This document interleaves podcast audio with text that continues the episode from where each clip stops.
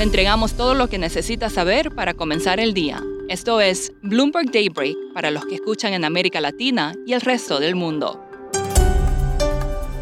Buenos días y bienvenido a Daybreak en español. Es jueves 2 de junio de 2022. Soy Eduardo Thompson y estas son las noticias principales. Empezamos con una baja en el precio del petróleo. Según The Financial Times, Arabia Saudita habría indicado que aumentaría la producción de crudo si la producción rusa cae sustancialmente y podría haber un anuncio en la reunión de la OPEP más de hoy. Hasta ahora, Arabia Saudita se ha resistido repetidamente a las solicitudes para aumentar la producción más rápidamente.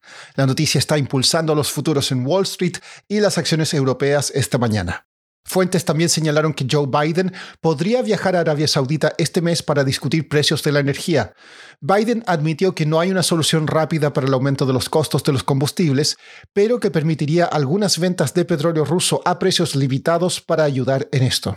Hungría nuevamente estaría retrasando el sexto paquete de sanciones de la Unión Europea a Rusia. El país demanda la autorización para vender petróleo ruso refinado. Los embajadores podrían reunirse nuevamente hoy para tratar de aprobar las restricciones. En cuanto al coronavirus, Pfizer solicitó a la FDA de Estados Unidos que autorice su vacuna contra el COVID para uso de emergencia en niños menores de 5 años. China declaró la victoria sobre el brote en Shanghái y reforzó su creencia en la estrategia COVID-0. También reportó la menor cantidad de casos nuevos en más de tres meses. En noticias corporativas, Amazon informó que cerrará su tienda de libros electrónicos en China el próximo año. La empresa dijo que su decisión no se debe a presión del gobierno de ese país. Por su parte, Sheryl Sandberg, la COO o jefa de operaciones de Meta, la matriz de Facebook, Instagram y WhatsApp, dejará su cargo.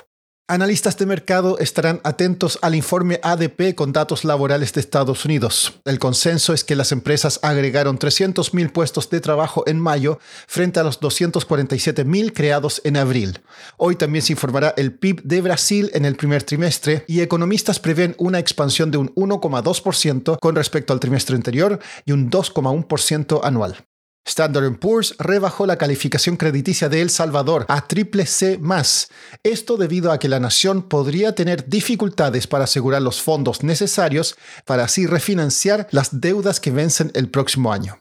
La inflación de México estaría por encima del 9% si el gobierno no subsidiara los costos de la gasolina y el diésel. Esto según el subgobernador de Banjico, Jonathan Heath.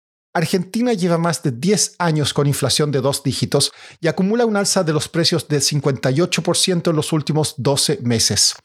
Patrick Gillespie, corresponsal de Bloomberg News en Buenos Aires, escribió un artículo esta semana sobre cómo esto está desorientando a los argentinos al momento de calcular el valor justo de las cosas. Argentina está en camino a tener inflación de 50% o por encima de ese nivel por tres de los últimos cuatro años, incluyendo 2022. Estos niveles altos y sostenidos están desordenando los precios y las expectativas de argentinos. Ahora, cosas distintas tienen precios parecidos, mientras que el precio del mismo producto es muy difícil de determinar. Por ejemplo, un vuelo doméstico de solo dos horas en Argentina es equivalente al precio de, de un mes de cinco cursos en una universidad. Al otro lado, una encuesta anual acá en Argentina de una universidad se mostró que una bolsa de café puede salir 200 pesos o 500 pesos en la misma ciudad. Así que nadie sabe el valor de las cosas y la inflación sigue subiendo. Es una situación que pone en riesgo la recuperación económica de Argentina. Patrick, ¿y cuál es el plan del gobierno argentino para anclar las expectativas de inflación? El plan del gobierno, Eduardo, fue afectado por el impacto económico de la invasión rusa de Ucrania. El gobierno argentino querría que su nuevo programa con el Fondo Monetario Internacional de 44 mil millones de dólares sirva como una ancla y señal de confianza que podría calmar las expectativas de inflación. Pero el acuerdo salió justo después de que arrancó la guerra que generó un salto inflacionario por la suba de precios internacionales. Para proteger a gente vulnerable en Argentina, el gobierno decidió gastar más en planes sociales, algo que pone en riesgo la meta fiscal, mientras que otras metas como la acumulación de reservas en el Banco Central están aún más lejos porque el gobierno tenía que importar y pagar para más gas líquido antes, que, antes de que había esperado.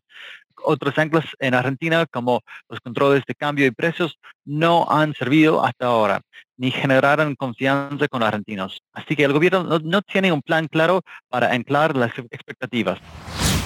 Por último, hoy comienzan en el Reino Unido cuatro días de celebraciones en honor al jubileo de platino de la reina Isabel II.